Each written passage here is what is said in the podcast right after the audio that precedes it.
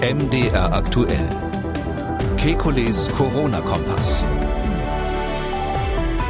Dienstag, 1. Februar 2022. Könnte die Delta-Variante zurückkommen? Dann neuer Omikron-Subtyp BA2 verbreitet sich offenbar noch schneller. Wird die Welle dadurch verlängert?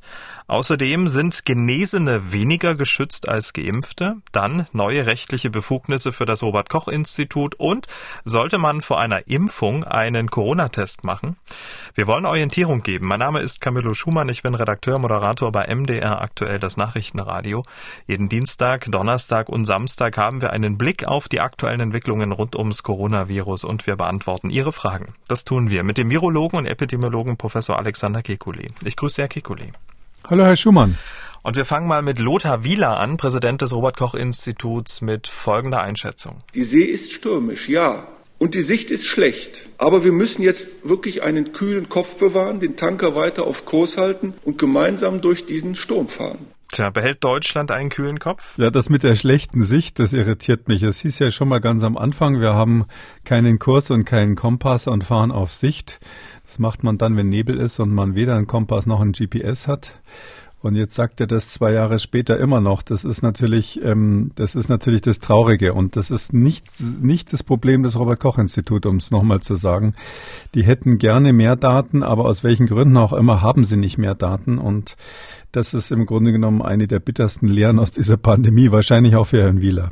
Wie stürmisch ist die See denn wirklich? Naja, es äh, kommt halt, wir sind halt in dieser einen Welle, ja. Jetzt gibt's natürlich Surfer, die lieben es, Wellen richtig zu surfen, die freuen sich geradezu, wenn mal eine dicke kommt. Ähm, hier ist es ähm, natürlich eine gefährliche Welle, ähm, wenn man so will, ein bisschen das Spiel mit dem Feuer, auch wenn das Bild jetzt echt wehtut. Ähm, und zwar deshalb, weil ähm, wir nicht wirklich wissen, wie, wie schwer die Krankenhausbelastungen durch Omikron werden.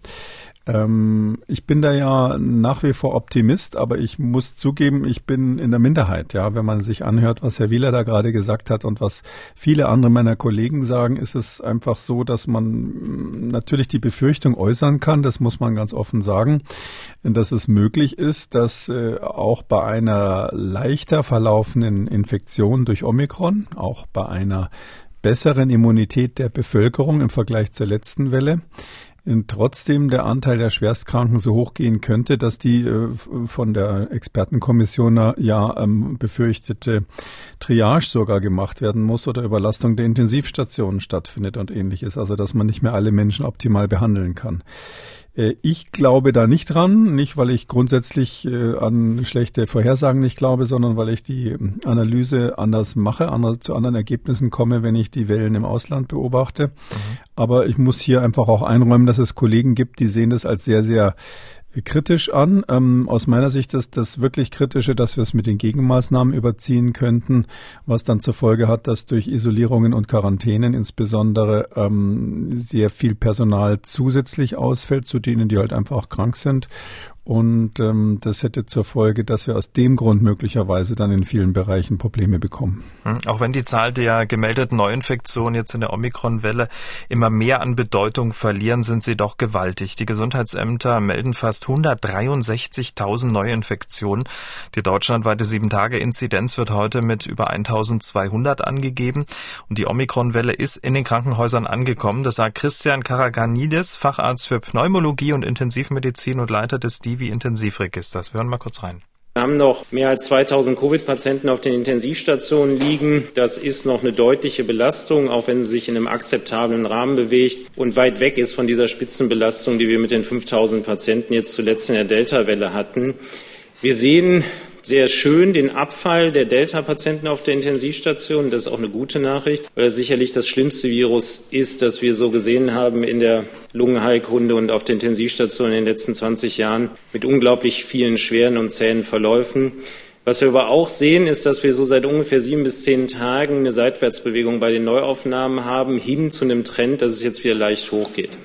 Und das ist ziemlich eindeutig der Omikron-Effekt, der jetzt auch auf den Intensivstationen ankommt. Das ist alles akzeptabel, aber es liegt natürlich daran, dass wir jetzt auch vermehrt diese hohen Inzidenzen im Krankenhaus sehen. Herr Kikuli, weil Sie ähm, das Ausland angesprochen haben, ähm, wie hat sich denn dort Omikron vor allem auf den Intensivstationen ausgewirkt? Herr Karagianidis hat es gerade auch so ähm, angedeutet, dass bei uns Delta eigentlich ähm, im Krankenhaus schon mehr oder minder zu Ende war, als dann Omikron kam. Also diese Trennung der beiden Wellen, was wir auch bei der Inzidenz ja eigentlich haben. Da war ein richtiges Tal am Ende der Delta-Welle und dann kam Omikron fast schon zeitversetzt, also fast mit Abstand. Und das ist in anderen Ländern nicht so. In anderen ist es einfach so, dass die mitten in die laufende Delta-Welle obendrauf noch Omikron haben. Äh, Gibt es gerade aktuelle Zahlen aus Frankreich, wo man das wirklich plastisch auf den Grafiken ganz toll sieht. Man kann sich so vorstellen, es kommt wirklich ein Wellenberg, der also sein Maximum erreicht und dann vielleicht so einen kleinen Tick zurückgeht und dann wumms kommt gleich die nächste Steigerung. Also wirklich äh, da, wo die Krankenhäuser maximal belastet waren, das galt auch für die Intensivstationen, dann äh, zusätzlich der Effekt der Omikronwelle. Ähm, das ist dort natürlich dann schlecht, einfach weil die Kapazitäten dann sowieso schon auf 100 Prozent Auslastung sind. Und wenn dann durch Omikron, ich sage mal in Anführungszeichen, nur 20 Prozent dazukommen, ist es in der Lage natürlich im wahrsten Sinn des Wortes unter Umständen tödlich. Ähm, bei uns ist es so, dass wir eben zwischendurch die Erholung hatten und ähm, man kann es nicht oft genug sagen. Wir haben diese zwei gegenläufigen Effekte. Der eine ist, dass wir viele alte Ungeimpfte in Deutschland haben. Der Anteil ist höher als in manchen ausländischen Staaten. Mit Frankreich kann man sagen, sind wir da gar nicht so unähnlich, aber wir sind natürlich schlechter als Dänemark oder Portugal oder ähnliches. Und auf der anderen Seite aber, das ist unser Plus, dass wir eine eine deutliche Überkapazität an Intensivbetten schon immer hatten. Äh, und das kommt uns jetzt in dieser Krise einfach zunutze. Und ähm, diese beiden Effekte plus jetzt die Tatsache, dass natürlich Personal schwindet. Zum einen, weil die angeblich hinschmeißen, was man so hört, ähm, und, und nach zwei Jahren äh, Pandemie jetzt sauer gefahren sind. Zum anderen, weil natürlich viele einfach erkrankt sind oder eben in äh, Quarantäne sind. Ähm, das, das wird man jetzt sehen, ob wir dann halbwegs gut durchkommen oder nicht. Aber wie gesagt, also was wir jetzt sehen, das haben wir gerade auch gehört, dieser Omikron-Effekt ist, ähm, die Delta-Patienten sind äh, stark rückläufig bei uns.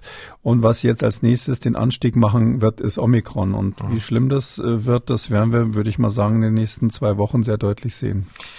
Ähm, also auf der Intensivstation noch kein deutlicher Anstieg, eine Seitwärtsbewegung mit einem leichten Trend nach oben. Die Lage in den Normalstationen ist eine andere. In NRW zum Beispiel wird der stärkste Anstieg an Covid-19-Patienten seit Beginn der Pandemie gemessen. Und ähm, Herr Karaganidis wies auch nochmal darauf hin, dass das Coronavirus nicht nur eine Erkrankung der Lunge, der oberen Atemwege sei, sondern ein Multiorganvirus, das auch stark Gefäße schädigen kann. Hat sich denn bei Omikron an dieser Einschätzung irgendwas geändert? Ähm, das wissen wir bei Omikron gar nicht. Also ähm, das ist etwas, was mich auch ganz ehrlich gesagt immer ein bisschen irritiert. Ich habe natürlich die Pressekonferenz vom Freitag auch verfolgt. Ähm, ganz häufig werden Erkenntnisse, die man von Delta hatte, dann so eins zu eins auf Omikron übertragen. Also wir wissen positiv, dass Omikron hauptsächlich die oberen Atemwege äh, befällt und eben nicht typischerweise primär die Lunge und auch nicht typischerweise gleich von Anfang an dann ins Blut geht und die Multiorganerkrankungen macht, was, was eben bei Delta noch der Fall war und wenn man so will, das typische Covid-Problem eigentlich ist. Ähm, natürlich wird das bei Omikron auch vorkommen. Das wäre ein Wunder, wenn jetzt dieses Virus äh, diese Fähigkeit komplett verloren hätte. Aber es ist ähm, dann eher ein seltener Verlauf, wenn sowas mal passiert. Und wir kennen das natürlich auch von anderen Atemwegserregern. Also auch eine Influenza kann mal systemisch werden und dann äh, findet man die Influenza-Viren auch in der Niere und sonst wo. Das gibt's also durchaus auch bei so, sage ich mal, klassischen Atemwegsinfektionen. Und welcher Anteil jetzt bei Omikron letztlich ähm, diese, sage ich mal, schlechten Eigenschaften, diese, diese, diese generalisierenden, den ganzen Körper befallenen Eigenschaften hat, ähm, äh, wissen wir nicht. Das kann man nicht so sagen. Aber eins ist sicher, man kann es nicht eins zu eins übertragen von dem, von der vorherigen Situation. Okay, also sozusagen noch fehlende Daten ähm, sind jetzt das Problem. Da fehlen die Daten und vor allem fehlen sie auch immer, wenn man jetzt natürlich klar ist, es ist so, dass die äh, Zahl der Covid-Patienten auf der Allgemeinstation zunimmt. Aber Sie haben es ja eingangs gesagt, wenn wir, wenn wir so eine riesige Infektionswelle haben, ähm, fast jeder, der sozusagen sich aus dem Haus traut, wird mit Omikron infiziert, so bildlich gesprochen. Ähm, und dann sind natürlich auch Leute, die aus anderen Gründen ins Krankenhaus kommen, dann mal zufällig ähm, Omikron infiziert. Ähm, und das, diesen, diesen Anteil, den haben wir immer noch nicht raus ausgerechnet. Also das wäre natürlich ganz wichtig, weil ein Covid-Patient ist ja nur nicht jeder, der positiv getestet wurde in der PCR und aus welchem Grund auch immer im Krankenhaus ist, sondern da muss man natürlich schon genauer definieren, dass irgendwas mit den Atemwegen sein muss, der Grund für die Aufnahme oder eben etwas anderes, was ganz typisch eben für die äh, für die äh, Covid-Erkrankung ist. Ähm, diese feine Differenzierung, die haben wir noch nicht. Uns ist ja bekannt, dass die Bundesländer da sogar unterschiedliche Zählmethoden haben und das da, da kann man noch einiges machen. Hm. Und in dieser Situation gibt es nun Meldungen, wonach ein Subtyp von Omikron, der Subtyp BA2, sich noch schneller verbreitet. Es gibt ähm, neue Daten aus Dänemark. Wie sind die einzuschätzen? Naja, also in Dänemark ist es schon länger so, die haben das BA2 lange auf dem Radar und ähm, am Anfang haben sie schon gesagt, das ist gefährlich und vermehrt sich hier. Im Moment muss man sagen, das schickt sich an, äh, einen, äh, einen hohen Anteil jetzt der Omikron-Infektionen ähm, zu machen in Dänemark. Vielleicht nochmal zur Erinnerung, es gibt äh, den Haupt-Omikron-Typ, der heißt BA1, wenn man es genauer anschaut. Da ist schon wieder Schluss mit den griechischen Buchstaben an der Stelle war gerade so angenehm alles. Jetzt heißt es Omikron BA1, das ist der Haupttyp. Dann gibt es den BA2, äh, der jetzt eben in ähm, Dänemark und in Großbritannien genauer beobachtet wird. In anderen Ländern ist er sicher auch vorhanden, aber nicht so deutlich auf dem Schirm, weil die weniger nachschauen, weniger sequenzieren. Es gibt auch noch BA3 der Vollständigkeit halber, was aber sich bis jetzt nirgendwo durchgesetzt hat.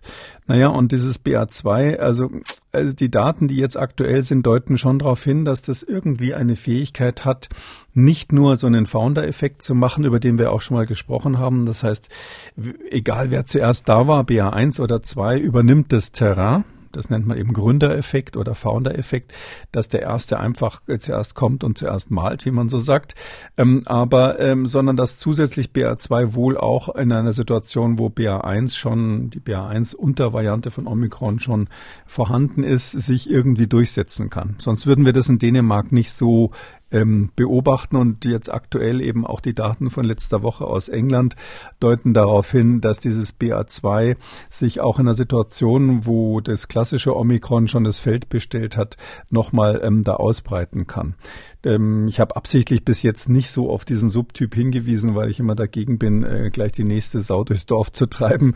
Ähm, mhm. ähm, es ist auch nicht so, muss man ganz klar sagen, dass BA2 irgendwie gefährlicher wäre oder ähnliches. Aber ähm, im schlimmsten Fall ist es möglich, dass BA2, wenn Sie so wollen, falls es wirklich so ist, dass das noch Infektionen machen kann in der Situation, wo BA1 durchgelaufen ist, dass das die, die Omikron-Welle, die wir jetzt haben, verbreitern könnte. Also sozusagen künstlich ein bisschen verlängern könnte. Wir haben ja bei Omikron durch diese hohe Infektionszahl eine spitze, steile Welle, die eigentlich, wenn wir jetzt in Deutschland keine Gegenmaßnahmen hätten, wahrscheinlich nach zwei Wochen vorbei wäre. Ähm, und ähm, diese, diese spitze Welle wird etwas verlängert nach hinten, möglicherweise, das ist noch nicht ganz klar, durch BA2. Weiß man denn, wie viel schneller es sich ähm, im Gegensatz zu BA1 ähm, verbreitet? Nein, das ist überhaupt nicht klar. Es ist auch nicht klar, ob das, was wir da sehen, wirklich sozusagen eine höhere Kontagiosität hin, äh, ob das da der Grund da, dafür ist oder ob das äh, letztlich so eine teilweiser Impfdurchbruch oder ähnliches ist oder eben doch solche lokalen Founder-Effekte, die man nicht so genau beobachten kann. Also das heißt ja praktisch, das muss man sich so vorstellen, ähm, so eine Ausbreitung in einer menschlichen Population ist ja nichts Kontinuierliches.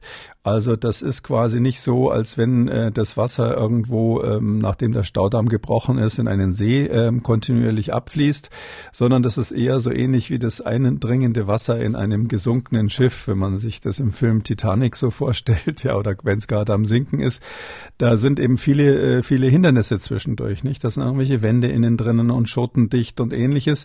Und das Wasser strömt dann halt manchmal über die Ecke ein, bis es dann das nächste Compartment erreicht hat. Und wenn Sie sich das das so vorstellen, so als inhomogenes Feld, das da bestellt wird, mit vielen Bremsen zwischendurch, also Bremsen für das Virus, wo es einfach erstmal nicht weiterkommt, ähm, dann kann es natürlich sein, dass so BA2, wenn es irgendwo in einer Population mal einen Vorteil hat und diese Population hauptsächlich mit BA2 infiziert ist und die sich obendrein unvernünftig verhält, also eine leichte Ausbreitung für das Virus macht, sozusagen der große Salon auf der Titanic, der leicht zu durchströmen ist, dann haben sie ganz schnell hohe Zahlen von BA2, ohne dass es stärker infektiös sein muss. Mhm. Also das sind diese Inhomogenitäten sozusagen in der Population bei der Weiterverbreitung und die die kann man ein bisschen simulieren. Das ist äh, spannend für Leute, die so Spaß dran haben, am Computer ein bisschen an den Knöpfen zu drehen.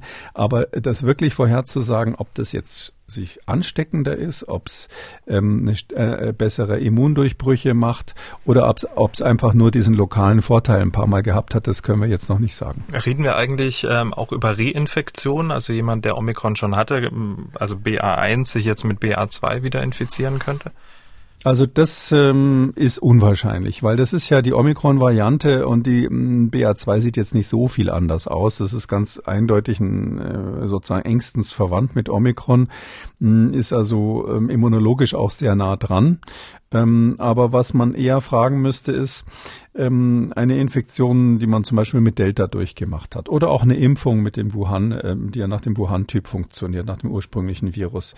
Ähm, das macht ja einen gewissen Immunschutz. Und die Frage ist, wenn das Immunsystem jetzt aufgestellt ist durch die Impfung oder aufgestellt ist durch eine Infektion, die vorher stattgefunden hat, zum Beispiel mit Delta oder mit Alpha davor, äh, dann ist die Frage, hat vielleicht BA2 bei solchen Personen einen kleinen Vorteil gegenüber BA1? Also darum geht's eher. Also ob sozusagen ein immunologischer Vorteil bei den früheren Varianten vorhanden ist.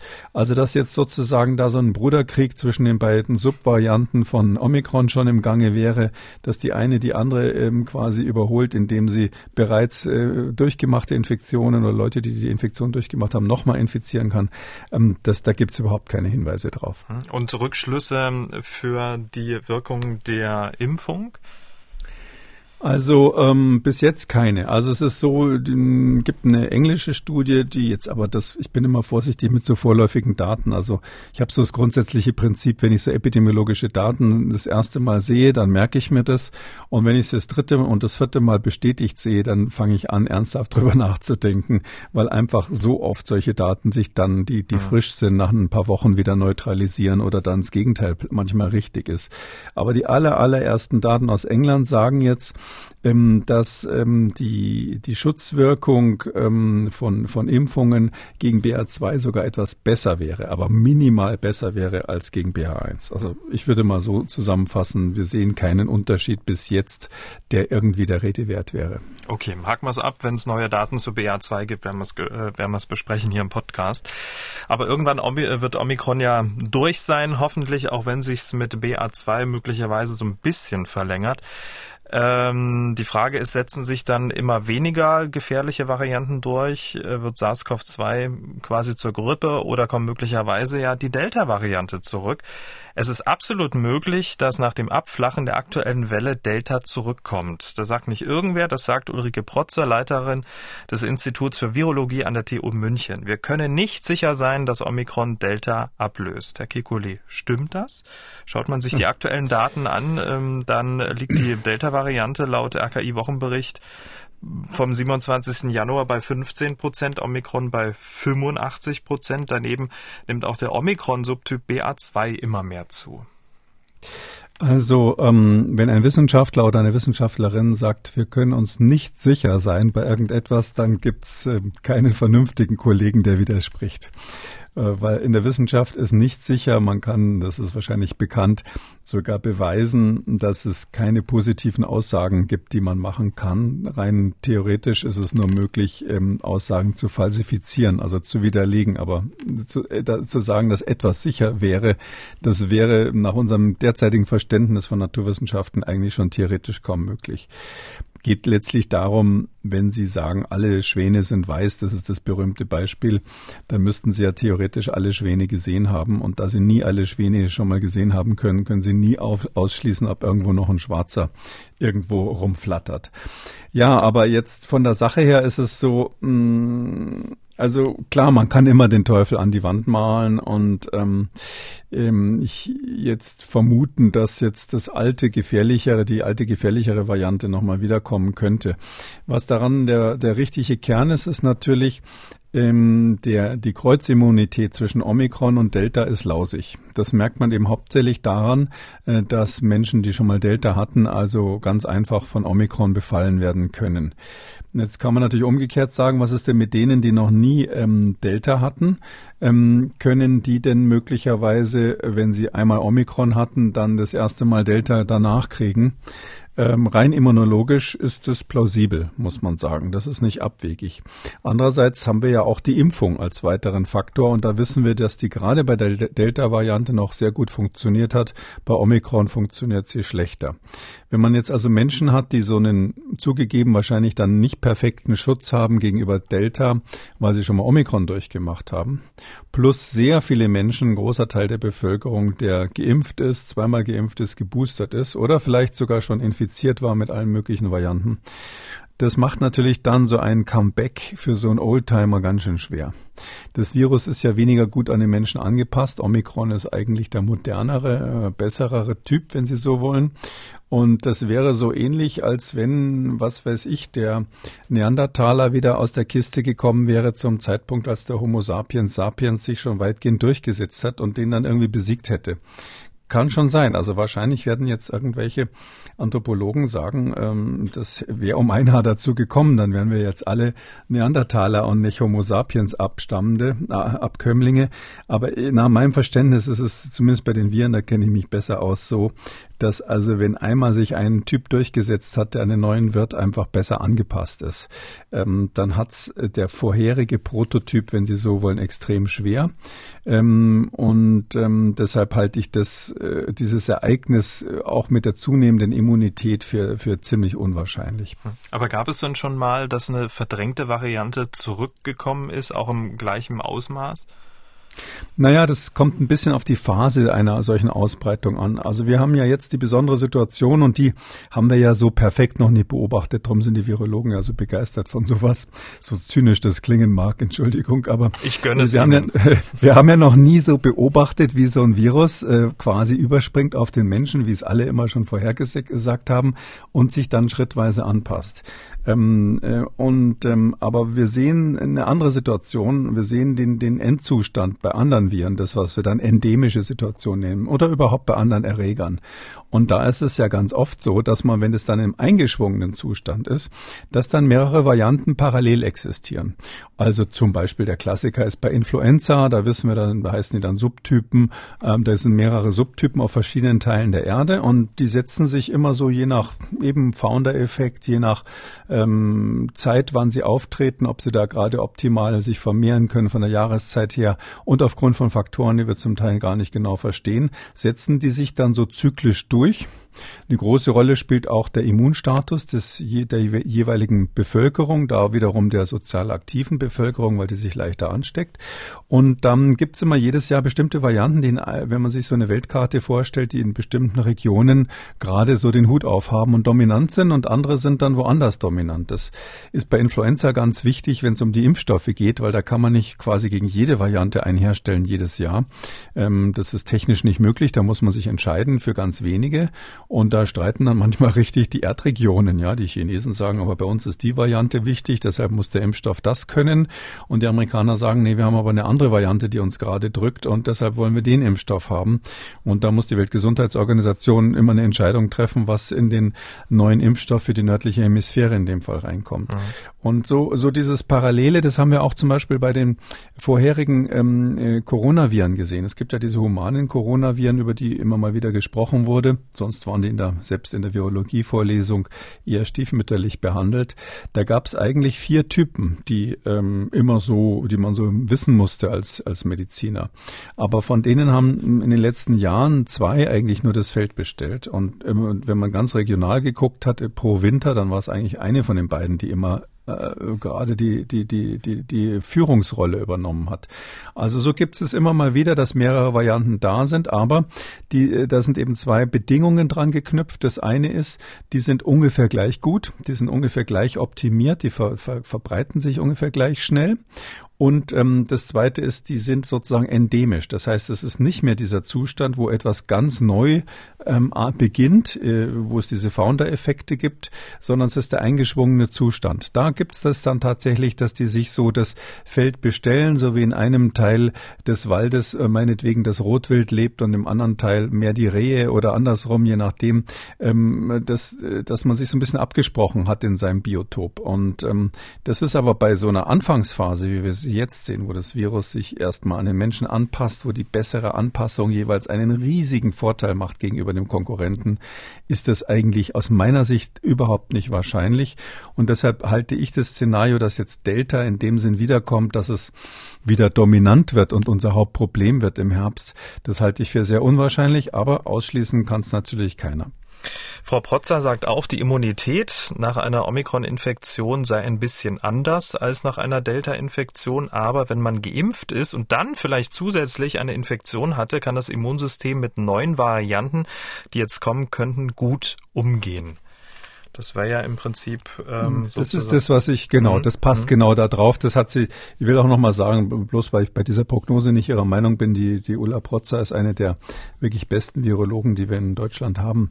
Also es ist so. Ähm, ja, also das ist genau der Punkt. Also wenn sie jetzt, wo man vorwarnen muss, vielleicht hat sie das gemeint, ich kenne das Zitat nicht, wo man warnen muss, ist, ähm, dass niemand denken soll, jetzt habe ich einmal Omikron gehabt und dann sozusagen ähm, ganz billig hier die Immunität abgezockt. Ja, musste ich mich nicht einmal stechen lassen, mal so ein bisschen, bisschen Schnupfen gekriegt, ne? Und das war's dann und das hilft mir ich dann für raus, alle Ewigkeit. Ja. Mhm. Ich bin jetzt raus. Es hilft mir jetzt gegen allen künftigen äh, Covid äh, SARS-CoV-2 Varianten. Also die, das wäre leider, das geht leider nicht. Also so leicht geht's im Leben nicht. Ähm, selbst wenn das, wenn das das, wenn es das äh, Messias-Virus, der Ausdruck ist ja so ein bisschen provokativ gemeint gemeint sein sollte, dass uns hier durch Steigerung der Immunität das Leben etwas leichter macht, muss man eben sagen. Also als Erlöser, ja, die Erlösung gab es eben auch nie umsonst. Ja, also äh, im biblischen oder religiösen Sinn ist es so. Übrigens auch bei anderen Re Religionen, äh, da muss man irgendwie immer erstmal durch den Schwitzkasten durch, bevor man dann erlöst wird. Und ähm, hier ist es auch so, so ganz zum Nulltarif ist es nicht zu haben. Also das, die, das bisschen Schmerzen von der von der von der Injektion, von der Spritze muss man wahrscheinlich mindestens in Kauf nehmen, plus die Nebenwirkungen der Impfstoffe. Ähm, und die Warnung ist berechtigt, dass man jetzt mit Omikron alleine nicht für jede beliebige zukünftige Variante so geschützt ist, dass man sagen kann, da kann mir nun gar nichts mehr passieren, zumal ja jeder von uns älter wird. Und dann irgendwann gehören wir ja alle mal zur Risikogruppe. Und spätestens bis dahin sollte man ähm, doch irgendwie seinen Immunstatus so aufgebaut haben, dass man äh, vor diesem Virus keine Angst mehr haben muss. Die Erlösung ist ähm, die Booster-Impfung. Das ist offenbar so das schärfste Schwert der Kampagne der Bundesregierung in der Omikron-Welle. Darauf hat Bundesgesundheitsminister Karl Lauterbach letzte Woche Freitag in der Bundespressekonferenz nochmal hingewiesen. Auch Christian Karagianidis, Leiter des Divi-Intensivregisters. Wir hören noch mal kurz rein. Weil wir jetzt auch aktuelle Daten wieder bekommen haben, zum Beispiel diese Woche aus Frankreich, da waren ein Prozent der Intensivpatienten geboosterte Patienten. Ne? Das zeigt schon, wie extrem wirksam das Ganze ist. Und äh, was wir in der Öffentlichkeit vielleicht auch immer ein bisschen vergessen ist, wir haben nicht nur die B-Zellen, die diese Antikörper bilden, sondern wir haben vor allem auch T-Zellen. Und diese Antwort ist relativ robust und schützt einfach vor dem schweren Verlauf. Deswegen ist es wirklich eminent wichtig. Und ich selbst bin geboostert mit dem Impfstoff, den es gab und würde jetzt auch nicht auf die Idee kommen, äh, irgendwie noch eine vierte Dosis zu nehmen, sondern man kann wirklich ganz in Ruhe warten, was passiert. Und äh, die jetzige Boosterung ist wirklich das absolut Entscheidende für uns. Bevor wir auf die französischen Daten eingehen, würden Sie sich der Aussage von Herrn Karaganides anschließen? Naja, also ähm, es kommt immer darauf an, welches Ziel man vor Augen hat. Und da glaube ich, ähm, mit Verlaub ist es auch bei den Pressekonferenzen in der Bundespressekonferenz, manchmal geht es manchmal ein bisschen durcheinander. Also erstens muss man die Frage stellen, reden wir jetzt von der Omikron-Welle, von der jetzigen Welle, oder reden wir von Vorbereitung auf die nächste Welle im Herbst? Ähm, da muss man sagen, wer sich jetzt boostern lässt, hat natürlich im Herbst wahrscheinlich nichts mehr davon, weil das eine sagen alle Daten, sowohl die äh, vollständige Impfung als auch die Boosterung verliert ähm, nach drei bis sechs Monaten, kann man mal so grob, grob sagen, einen großen Teil in ihrer Wirksamkeit, äh, was die, zumindest was die Verhinderung der Ansteckung äh, betrifft. Mhm. Was die, was die, was die schweren Verläufe betrifft, wissen wir es nicht so genau, aber was die Verhinderung der Ansteckung betrifft. Also vom Zeitrahmen her, jetzt für den Herbst boostern wäre ein bisschen früh, sage ich mal. Heißt natürlich nicht, dass jemand, der gar nicht geimpft ist, dann warten soll, jetzt mitten in der Omikron-Welle. Das wäre sicher falsch. Gut, und dann schauen wir, hat es einen Sinn, sich jetzt für Omikron boostern zu lassen? Und ja, da gilt eben, dass die Omikron-Infektion bei vielen Menschen, die jünger sind, leichter verläuft, aber wir wissen nicht, wie die Langzeitfolgen sind. Keiner weiß, äh, wie häufig dann vielleicht doch Long-Covid ist und ähnliches. Dafür haben wir es zu kurz beobachtet. Da gilt, dass jemand, der natürlich richtig krank ist, ähm, ausfällt, andere anstecken kann und ähnliches so dass man schon sagen muss, mal so grundsätzlich ist es eine gute Idee, vorher zumindest geimpft zu sein und das sollte nicht ewig her sein. Und wir wissen definitiv, dass die Boosterung, da hat er recht, ähm, bei Menschen, die ähm, ein, ähm, die, die ein hohes Risiko haben. Also ich sag mal so als Hausnummer 60 plus und plus die äh, Risikogruppen aufgrund von Grunderkrankungen. Bei denen ist es so, dass man durch die Boosterung eben einen Impfstoff, der ursprünglich gegen Wuhan-Typ gemacht wurde, jetzt von der Wirkung ausweiten kann gegen Delta auf jeden Fall und gegen Omikron, naja, ich sag mal so ein bisschen noch. Also das hat dann schon einen Effekt. Also der ist dann nicht mehr bei 90, 95 Prozent, aber Sie können natürlich äh, durch eine Boosterung zum Beispiel eine Krankenhauseinweisung auch bei Omikron deutlich reduzieren. Ich sag mal, als Hausnummer dürfte vielleicht so bei 50 Prozent oder sowas liegen, wenn Sie an den, äh, an die ersten Monate zumindest nach der Boosterung denken. Und das ist ja schon mal was, nicht? Also das ist schon mal ein deutlicher Effekt und deshalb hat er recht. Also ähm, wer jetzt auf jeden Fall, wer jetzt zur Risikogruppe gehört, ähm, und noch nicht geboostert ist, der sollte es machen. Drum, drum habe ich ja dringend empfohlen, das vor Weihnachten schon zu machen. Und ähm, inzwischen gibt es viele, viele Studien, mehrere von den CDC aus den USA, die ganz klar belegen, dass das wirksamste Mittel, um in der Omikron-Welle die Sterblichkeit in der Gesamtbevölkerung zu reduzieren, ist die Boosterung der Risikogruppen über 60. Also das ist wirklich das Mittel, das, das Gebot der Stunde. Fast habe ich gesagt, das wäre das Gebot der Stunde bei uns gewesen. Aber wir haben ja ein bisschen was schon erreicht. Wir haben bei den über 60-Jährigen jetzt, glaube ich, noch knapp ein Drittel, die nicht geboostert sind. Das ist, ist, das ist eine Größenordnung, die schon wesentlich besser ist, als es vor Weihnachten war. Hm, weil Sie gesagt haben, die Boosterung jetzt bringt für den Herbst nichts, aber Herr Karaganidis hat ja auch ähm, die ähm, T-Zellen angesprochen, die ja länger äh, für Immunität sorgen. Ähm, das eine schließt das andere doch nicht aus.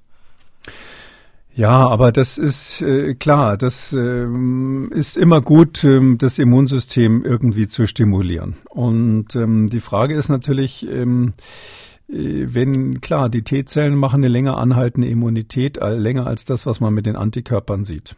Es ist auch offensichtlich so, wenn man unterschiedliche Stimuli hat, also einmal vielleicht eine echte Infektion plus eine Impfung, das nennen wir dann zum Teil sogar Superimmunität, was dann passiert. Oder ähm, unterschiedliche Impfstoffe, diese heterologe Impfung, wo wir inzwischen wissen, dass die besser ist eigentlich als die Impfung mit dem gleichen Impfstoff nochmal. Ähm, oder eben normale Impfung, da eine ganze Weile warten und nochmal boostern. Da kommt es hauptsächlich darauf an, dass man eine Weile wartet, bevor man den, den, die, die Auffrischimpfung macht.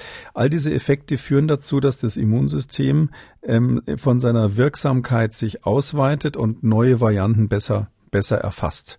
Ähm, die Frage ist nur, ob man für die Vorbereitung für den Herbst jetzt diesen Impfstoff, der jetzt schon länger in Verwendung ist, nochmal verwendet ähm, mhm. oder ob man hofft, was ja eigentlich schon lange äh, die Bringschuld des Herstellers oder der Hersteller wäre, dass dann mal äh, verbesserte und angepasste Impfstoffe kommen. Und ähm, ich bin da immer so ein bisschen skeptisch, wenn man sagt, die Israeli ist ja bekannt, die sind jetzt bei der vierten Impfung gerade, die boostern jetzt nochmal eins drauf, weil ähm, weil die halt sagen, wir haben nichts anderes. Noch außerdem, ich weiß nicht, was die für Verträge mit BioNTech und Pfizer haben. Die sind sozusagen das Vorzeigelabor, das, das, das Schaufenster von, diesen, von dieser Firma irgendwie. Und die äh, sagen immer, alles ist toll, was von dort kommt. Und jetzt machen wir die vierte Impfung. Äh, jedes Mal, wenn man boostert, ist es so, dass man den gleichen, einen ganz ähnlichen Effekt hat wie bei der ersten Impfung. Also bei der ersten Impfung hat man den aller, den aller, allergrößten Vorteil. Ich habe ja mal ganz am Anfang der ganzen Kampagne, als die Impfstoffe knapp sind, sogar gesagt, lass uns in den Risikogruppen jedem erstmal nur eine Impfung geben, weil wir zu wenig hatten. Ähm, weil wir damit schon 80-20 den größten Teil des Effekts haben bezüglich der Verhinderung der Sterblichkeit. Ich habe gesagt, wir können das Sterben verhindern. Ähm, inzwischen zeigen alle Daten, dass das so gewesen wäre. Das ist genau das, was richtig, was, was statistisch gesehen, das ist, was man machen muss, wenn man zu wenig Impfstoff hat. Ähm, dann ist das, was aber passiert, wenn man dann die Impfstoff, äh, die Impfung abgeschlossen hat, ist, dass einfach die, ähm, die Konzentration, die, die Abwehrkräfte, wenn man so will, innerhalb von einigen Monaten zurückgehen. Bei dem einen mehr, beim anderen weniger. Sage ich mal, drei bis sechs Monate ist der Effekt so gering, dass man natürlich bezüglich der Sterblichkeit noch was messen kann, aber epidemiologisch eben nichts mehr bezüglich der Übertragung. Ähm, und deshalb ist einfach die Frage, soll man sich jetzt quasi alle drei Monate im Booster reinhauen und das durchhalten bis zum Herbst? Oder sagt man, diese Welle ist jetzt sowieso gleich vorbei? Im Moment bin ich, das muss man natürlich individuell entscheiden, vielleicht schon ausreichend geschützt äh, gegen Omikron und dann warte ich doch mal, was im Sommer ähm, ähm, an Boostern zur Verfügung steht oder an neuen Impfstoffen zur Verfügung steht, wie das Virus sich bis dahin entwickelt. Und dann sind dann auch viel mehr Daten da, ob das dann wirklich was bringt, dann die dritte und vierte Impfung zu machen. Und Herr Karaganitis hat ja ähm, gesagt, dass die Boosterung äh, richtig was bringt und hat ja da französische Daten genannt und er gesagt, ein Prozent der Geboosterten seien äh, in den Krankenhäusern, wie wenig das ja sei. Ähm, Sie haben sich auch Daten aus Frankreich angeschaut, die am Freitag veröffentlicht wurden. Krankenhausaufenthalte nach Impfstatus. Welche Erkenntnisse ziehen Sie daraus? Erstmal verbunden mit der Frage, wir wissen nicht, ob das die Daten sind, auf die sich Herr Karaganitis bezieht, oder? Ja, also ähm, ich habe ehrlich gesagt gemeint, dass er diese diese Studie da oder diese diese Veröffentlichung meint. Das ist da äh, dort ähm, äh, so, so ein Verbund Dres heißt der Direction de la Recherche des Études et d'Évaluation des Statistiques. Also ähm, das quasi die eine Statistikvereinigung äh, von den äh, Sozialministerien ähm, und Arbeitsministerien und Wirtschaftsministerien in Frankreich. Das ist der große gemeinsame Datenpool bei denen. Also Dres ist, kurz gesagt. Und die machen immer wieder so Daten, die sie äh, ausspucken und die vom 28. Januar, die waren eben jetzt ähm, viel diskutiert, weil die gesagt haben zum ersten Mal, dass die Omikron-Variante ähm, bei den Toten, und das ist eben interessant in Frankreich, den größten Teil ausmacht. Also verglichen mit, mit Delta, nicht von allen Toten, aber von den Covid-Toten hat gerade Omikron Delta in Frankreich überholt. Ich glaube 57 Prozent, etwas über 50 Prozent haben jetzt Omikron gehabt. Und da haben natürlich viele gesagt, ja, oh, oh weia, das ist ja dann ein Virus, was doch auch mal tödlich verläuft. Und äh, in Frankreich überholt eben jetzt gerade die, die, die Intensivstationswelle und die, Omik äh, und, die, und die Sterbewelle mit Omikron, die überholt jetzt gerade Delta, weil die eben eine andere Situation haben als wir. Bei denen ist es eben ganz klassisch so gewesen, mitten in der Delta-Welle kam Omikron dazu. Delta ging quasi unmerklich zurück. Wenn man keine Sequenzierungen machen würde, würde man das gar nicht merken. Die Belastung der Intensivstation ist permanent hoch und dann äh, kommt eben quasi, ohne dass es zu einem deutlichen Abfall zwischendurch gekommen wäre, nochmal ein Anstieg durch Omikron und die messen eben jetzt, dass dieser Anstieg inzwischen über die Hälfte oder dass die Fälle, die da liegen, ähm, ähm über die Hälfte jetzt Omikron-Fälle sind. In 57 Prozent der Verstorbenen und bei den ITS-Belegungen ist es sogar noch einen Ticken höher. Äh, und ähm, und äh, das, das ist eine interessante Studie und ich dachte eigentlich, die meint er. Ähm, ich habe dann ehrlich gesagt mal genauer nachgeschaut, weil diese 99 Prozent, also er sagt ja 99 Prozent der Intensivpatienten sind ungeimpft. Das ist, glaube ich, die Aussage, wenn ich die so richtig mitgenommen habe. Also ähm, in der Beziehungsweise Studie nicht geboostert. Hm? Ach, nicht geboostert. Aha, okay. Aber in, äh, da stimmt, Sie haben recht. Ähm, aber in der Studie steht keins von beiden. Also ähm, das, die, die Daten muss er irgendwo anders äh, herhaben. Es kann ja sein, dass es da Daten gibt, die das Intensivregister in Deutschland zugespielt bekommt auf dem direkten Weg, wo das äh, französische Gesundheitsministerium nichts von weiß. Aber hier ist es so, diese ganz aktuelle Auswertung, sagt mal so ganz grob gesagt, ähm, die haben äh, bezogen auf eine Million Einwohner, ähm, sind auf den Intensivstationen, darum ging es ja hier jetzt, sind ähm, nicht geimpft, ähm, auf eine Million bezogen äh, 290, ähm, einmal geimpft 170, ähm, vollständig geimpft 80 und geboostert 50, also immer bezogen auf eine Million. Aber mal so grob gesagt, 290, 170, 80, 50 ist quasi das Verhältnis zwischen ungeimpften, einmal geimpften, vollgeimpften und geboosterten. Oder andersrum gesagt, ähm, sechsmal so viele ungeimpfte liegen auf den Intensivstationen wie geboosterte. Der Faktor von 1 zu 6, genauer gesagt von 1 zu 7 als Schutz quasi vor Intensivaufnahme ist ungefähr das, was die meisten anderen Zahlen auch ähm, hergeben. Ähm, viele äh, ähnliche Daten gibt's ja aus Großbritannien, gibt's aus einigen Bundesstaaten der Vereinigten Staaten. Aber wenn Sie so einen Faktor 1 zu 7 haben, dann kommen Sie natürlich nie auf 99 Prozent. Also 99 Prozent wäre 1 zu 100. Und da ähm, so ein Schutzfaktor ähm, ist in keiner Studie jemals irgendwo gezeigt worden. Ich bin ja sehr für die Impfung und sehr für die Boosterung natürlich, insbesondere bei Risikogruppen. Das sind ja auch die, die auf der ITS dann mal landen. Aber ähm, ich, äh, wir müssten ihm vielleicht mal eine E-Mail schreiben, wo er das her hat. Also ähm, bei 1 zu 6, 1 zu 7, das wäre das, was hinkommt.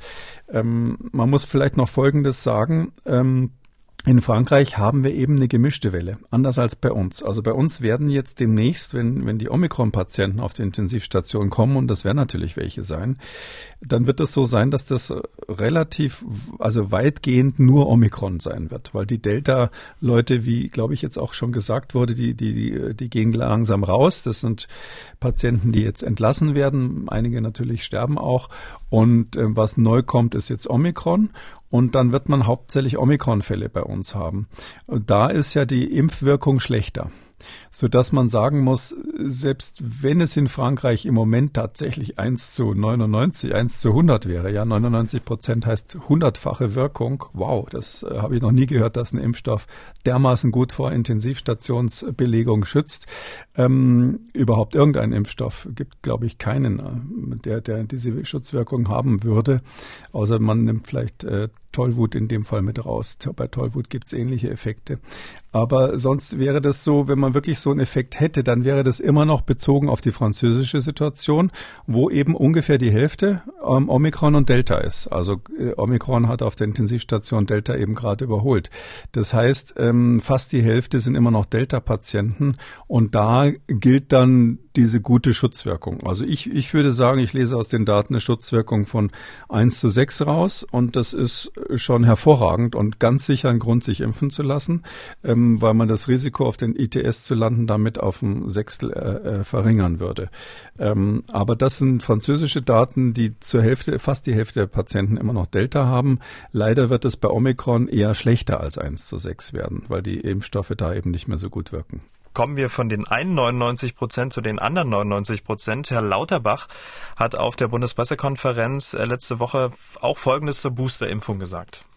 Die alten Impfstoffe, die wir jetzt noch haben, Moderna, aber auch BioNTech, wir haben beides jetzt in, der, in dem Umfang zur Verfügung, wie wir es brauchen, schützen drastisch vor Tod. Das, die Centers of Disease Control haben jetzt noch einmal ausgewertet, dass das Risiko zu sterben durch die Boosterimpfung im Vergleich zum ungeimpften Status um 99 Prozent sinkt. Und zwar mit diesen alten Impfstoffen, mit den Impfstoffen, die wir vor zwei Jahren entwickelt haben, sinkt das Risiko zu sterben um 99 Prozent. Ich appelliere daher von dieser Stelle nochmal, von diesem Sitzplatz noch einmal weg.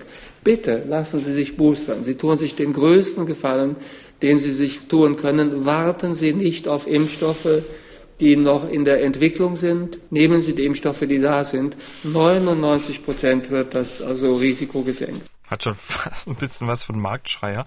99 Prozent vor Tod. Ähm, kennen Sie diese Daten? Wen genau meint er? Welche Altersgruppe? Ähm, können Sie da Licht ins also Dunkel heute bringen? setzen Sie mich ja echt unter Druck. Also ich sage jetzt mal ganz diplomatisch, 99 Prozent der Aussagen des Bundesgesundheitsministers sind richtig.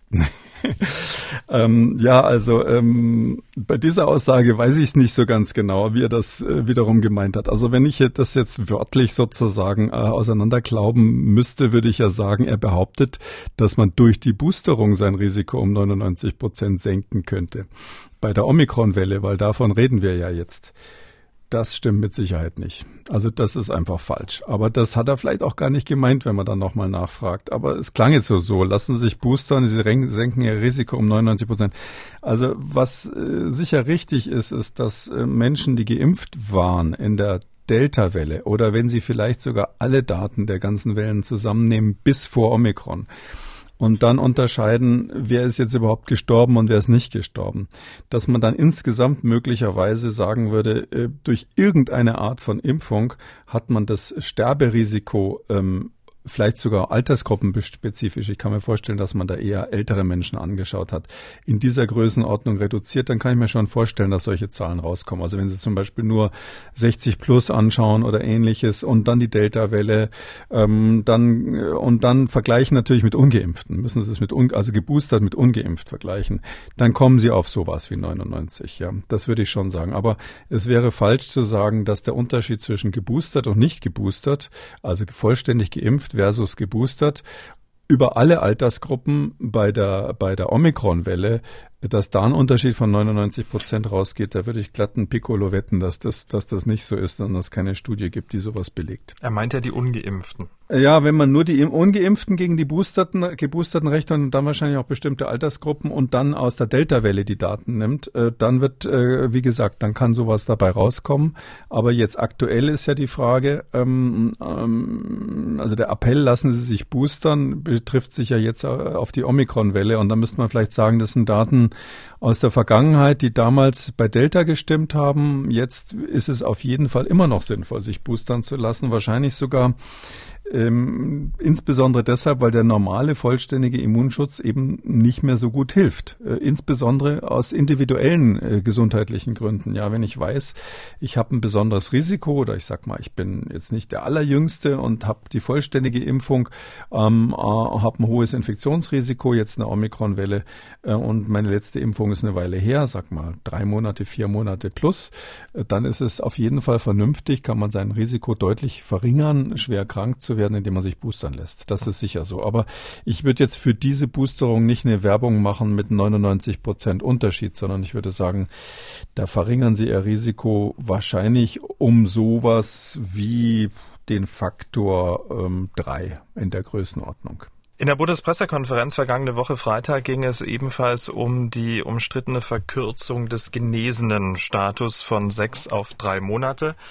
Man kann ja auch mal einen kurzen Hintergrund liefern, wie das überhaupt so zustande kam. Das RKI, das hatte quasi über Nacht auf seinen Seiten diese Info ja veröffentlicht, dass der Genesenstatus verkürzt wird. Warum? weil das RKI das kann, ähm, weil es dafür auch niemanden mehr fragen muss. Das Robert Koch Institut hat das selbst entschieden und Karl Lauterbach hat das ähm, so erklärt. Dieses Gesetz, wo eine also äh, Bewertung des Robert Koch Instituts unmittelbar dann quasi also gesetzgeberische äh, Wirkung hat, weil es ein Verweisgesetz ist. Das haben wir jetzt zum ersten Mal eingesetzt. Das ist zum ersten Mal so genutzt worden. Und dass es beim ersten Mal bei einer Unterfrage da ein Kommunikationsproblem gibt, das also halte ich für vertretbar. Wir haben die Kommunikationswege jetzt einvernehmlich verbessert so dass wir also wenn das also die sagen wir, diese Veränderungen werden ja noch häufiger jetzt also stattfinden. In der Tat. Also es gab ein Kommunikationsproblem. Das RKI hat was entschieden. Der Minister wusste es nicht. Aber unterm Strich, was viele Menschen ja nicht wussten, es gibt wirklich eine neue rechtliche Verknüpfung zwischen RKI-Entscheidung und der Corona-Schutzverordnung. Ähm, ist das jetzt gut oder schlecht? Ähm, ich sag mal ganz ehrlich, dieses Beispiel zeigt, dass es schlecht ist. Also ich finde, ähm, man hat ja auch ein bisschen das Gesicht bei dieser PK, das kann ich nur jedem empfehlen. Es gibt's ja bei YouTube ähm, des äh, RKI-Präsidenten Lothar Wieler gesehen daneben.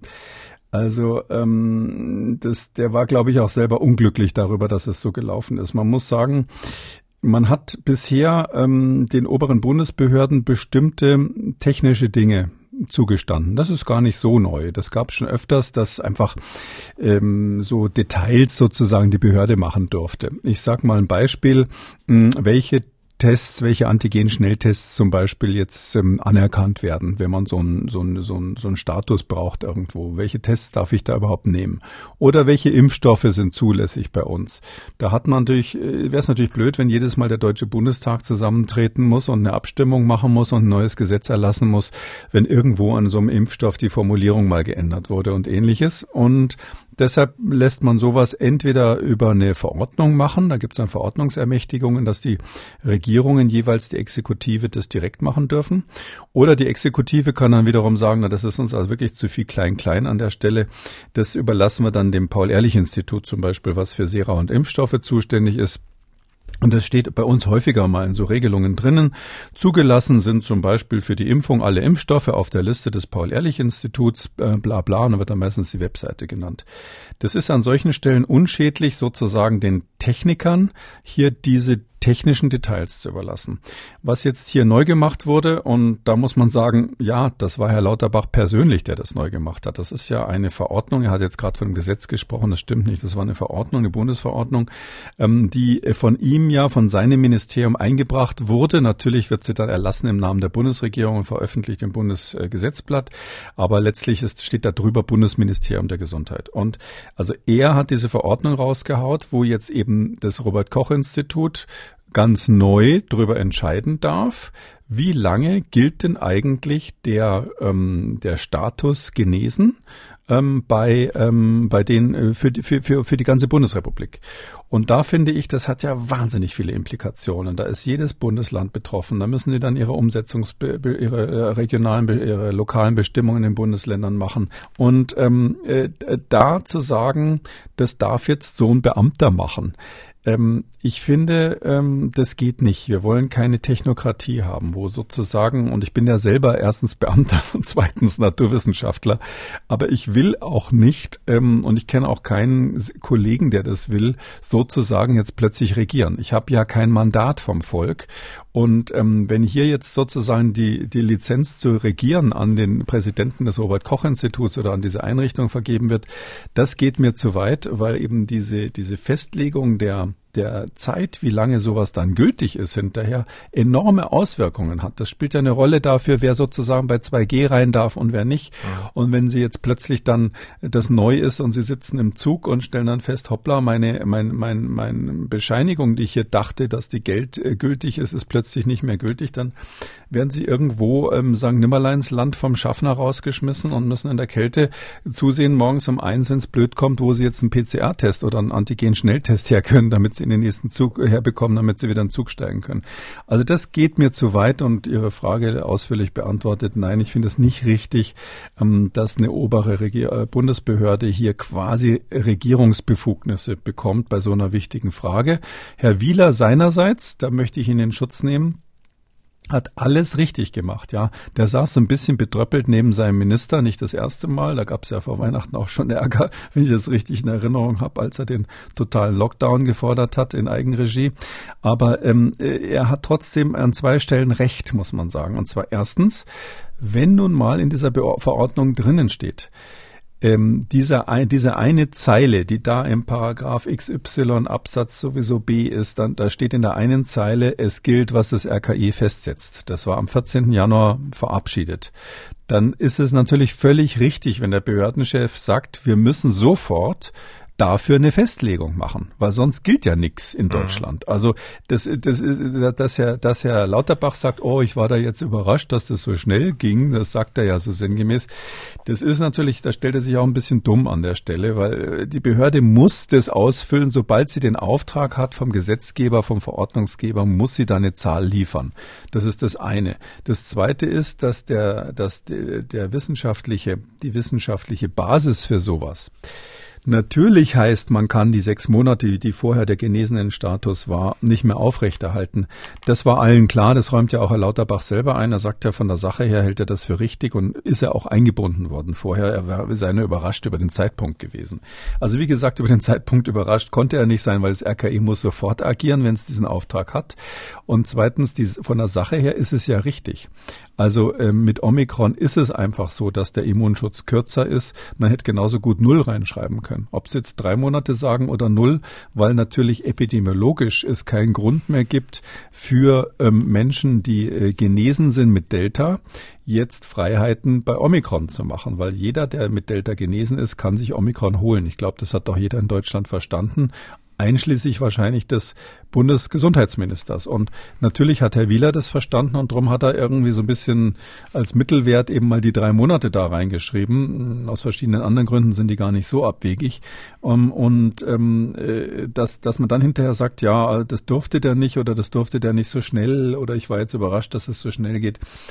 Ähm, naja, so ist das eben, wenn man Be Behördenchef ist, dann muss man halt manchmal auch stillhalten, wenn man vom Minister äh, äh, so einen kleinen Stupser von der Seite kriegt. Das ist so ein kleiner Hintergrund, also dass das RKI jetzt ähm, Entscheidungen treffen kann, die dann auch gleichzeitig Gesetzeskraft äh, bekommen. Karl Lauterbach hat äh, die angesprochene Verkürzung des genesenen Status auf Nachfrage eines Journalisten auch nochmal erklärt, wie es denn dazu gekommen ist. Da hören wir auch nochmal kurz rein. Ist das sinnvoll, dass der genesenen Status auf drei Monate verkürzt wird? Und da ist die schnelle Antwort aus unserer Sicht ja. Denn für den konservativen Kurs, den wir hier fahren, müssen sich die Leute, die genesen sind, darauf verlassen können, dass sie andere nicht anstecken, weil sie sich selbst angesteckt haben. Ich will das am Beispiel also darstellen, und da sind Herr Wieler und ich einer Meinung, wenn jetzt ich mich auf den genesenen Status ver verlasse, und bin im also vierten Monat also infiziert, weiß es sogar möglicherweise gar nicht und äh, halte mich dann auf in einer im, äh, im Umfeld von Menschen, die ich dann gefährde und infiziere. Dann also habe ich mich auf einen genesenen Status verlassen, der de facto nicht da war. Und das ist bei Omikron der Fall. Bei Omikron ist leider das Problem, dass derjenige, der sich an der Delta-Variante äh, äh, infiziert haben oder infiziert hatte, dass er schon nach drei Monaten sich an Omikron infizieren kann. Somit der inhaltliche Punkt ist richtig. Für diesen inhaltlichen Punkt hatten wir auf der Fachebene Austausch. Da war auch kein Dissens zwischen dem RKI und unserem Haus. Und ich habe da auch keine also Einwände. Somit also ist das die richtige Entscheidung. Stimmt das? Wer sich mit der Delta-Variante infiziert hat, kann sich nach drei Monaten wieder mit Omikron infizieren und das Virus dann auch weitergeben? Ja, es ist, ähm, was ich gerade versucht habe zu sagen, ja noch schlimmer. Es ist so, dass ähm, die Überlegungen sind alle richtig. Ähm, ähm, das eine Detail stimmt nicht. Er hat sinngemäß gesagt, ähm, man muss sich dann, wenn man genesenen Status hat, darauf verlassen können, dass man das Virus nicht weitergibt. Und das sei in den drei Monaten dann der Fall, logischerweise. Das stimmt eben einfach nicht, weil selbst in den drei Monaten können Sie sich nicht darauf verlassen. Ähm, und ähm, das ist die Schwachstelle des Ganzen. Also im Grunde genommen könnten Sie diesen Zeitraum bis null beliebig verkürzen, weil das ist überhaupt nicht sicher, dass Sie innerhalb von drei Monaten nach einer durchgemachten Delta-Infektion ähm, nicht mehr Omikron bekommen können. Und das Interessante bei dieser Überlegung, und das ist, ist ja in dieser Diskussion dann auch ähm, angeklungen, und da, da ist letztlich des Pudels Kern, das, das, das Problem ist an der Stelle. Ähm, das ist ja alles schön und gut. Natürlich wissen wir, dass Omikron anders als Delta ist und deshalb ähm, können Menschen, die Delta hatten, sich mit Omikron nochmal anstecken und zwar nicht erst nach drei Monaten. Aber das gilt natürlich in verstärktem Maße auch für die Geimpften.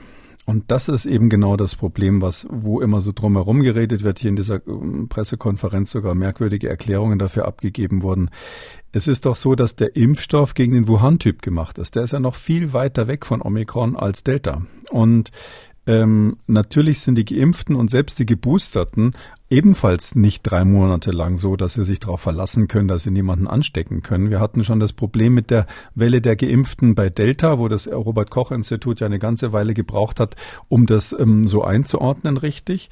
Und ähm, jetzt ist es ja noch viel deutlicher und unübersehbar so, dass wir ganz, ganz viele geimpfte, genesene, geboosterte haben, die Omikron kriegen. Also ich glaube, ähm, wenn ich jetzt hier an unsere Hörer denke, wer irgendwie soziale Kontakte hat, kennt mindestens einen in seinem Umfeld, der irgendwie natürlich nicht schwer erkrankt ist, aber der sagt, Mensch, jetzt war ich gerade vor einem Monat beim Boostern, jetzt habe ich doch glatt eine positive Omikron-PCR oder, oder äh, Antigen-Schnelltest gekriegt. Gut, der bleibt halt dann zu Hause, aber das ist doch das Problem bei dieser Welle. Ja. Und deshalb glaube ich, dass das immer noch die falsche Message ist, wenn der Bundesgesundheitsminister sagt, unser Anspruch ist, dass wir uns darauf verlassen können, dass das mhm. sicher ist. Das, das klingt dann immer so nach 3G, 2G-Partys, wo man sagt, da kann überhaupt nichts passieren, weil alle sind ja in dem Fall in den letzten drei Monaten geboostert worden oder in den drei letzten Monaten genesen, genesen oder relativ frisch geimpft. Da kann ich nur wirklich den Appell wiederholen, das ist nicht so, sondern man kann sich äh, relativ schnell, ich sag mal einige Wochen wahrscheinlich, nach einer Delta-Infektion, nach einer Impfung und leider auch nach einer Boosterung nochmal mit Omikron anstecken. Und man darf sich eben nicht darauf verlassen, dass man ähm, äh, in so einer Situation nicht mehr ansteckend wäre. Und wer sich jetzt mit Omikron infiziert, ist ebenfalls nicht lange geschützt, sagt Herr Lauterbach. Da hören wir noch mal kurz rein. Die Studien zeigen, dass selbst vor der Delta-Infektion die Omikron, also Erkrankung, nur einen sehr geringen Schutz gibt, und zwar unmittelbar, unmittelbar nach der Infektion. Und zwar in der Größenordnung von ungefähr 50 Prozent. Das heißt, von dieser Immunisierungswirkung, Omikron infiziert, wird im Herbst von dem, was wir derzeit wissenschaftlich ableiten können, nichts übrig bleiben. Stimmt das? Oder ist, ist diese Annahme richtig? Mm, ja, das der bezieht sich auf Daten, die wir hier vorgestellt haben. Wir haben ja schon mal ähm, äh, erklärt, dass äh, wenn man immunologisch so eine Art Profil macht von den Antikörpern, die gebildet werden ähm, gegen Omikron und denen gebildet werden, die gebildet werden gegen Delta. Ähm, insbesondere, also bei der Studie, die ich da vor Augen habe, äh, sind es Antikörper, die gegen das Spike-Protein gerichtet sind. Das ist des, deshalb wichtig, diese Einschränkung, weil es sein kann, dass andere Antikörper wesentlich besser auch neue Varianten erkennen. Aber wenn man nur diese Spike-Antikörper ähm, sich anschaut, dann ist es in der Tat so, dass auf der zweidimensionalen Landkarte, wenn man so will, der immunologischen Eigenschaften dieser verschiedenen Viren, ähm, das Omikron ein Außenseiter ist, ein echter Outlier, der irgendwie außerhalb des, äh, der, der, der, des Klüngels der anderen Varianten liegt, wo also Alpha, Beta, Delta und wie sie alle heißen, alle zusammen sind. Omikron ist außerhalb. Das betrifft aber Studien, die im Labor gemacht worden und, wurden und die sozusagen die Kreuzreaktionen, die immunologischen Kreuzreaktionen untersucht haben. Ähm, wie das im wirklichen Leben dann ist, das weiß keiner. Also das, für das, was Herr Lauterbach gerade gesagt hat, müsste es ja ähm, irgendeine Region gegeben haben, wo die Menschen erstmal alle mit Omikron infiziert wurden. Und dann gab es eine Delta-Welle, genau das, was Frau Protzer irgendwie mhm. für den Herbst äh, für möglich gehalten hat. Mehr war es ja nicht. Und dann guckt man mal, wie ist eigentlich, wie gut ist eigentlich der Schutz. Also das hat es auf der Welt noch nicht gegeben, weil eben noch nirgendwo sich Delta dann wieder durchgesetzt hat, sondern die zeitliche Abfolge ist relativ eindeutig. Mm, und deshalb stimmt also epidemiologisch die Aussage schon mal definitiv nicht, sondern man muss dazu sagen, er, er, kann sich nur bezogen haben auf Labordaten.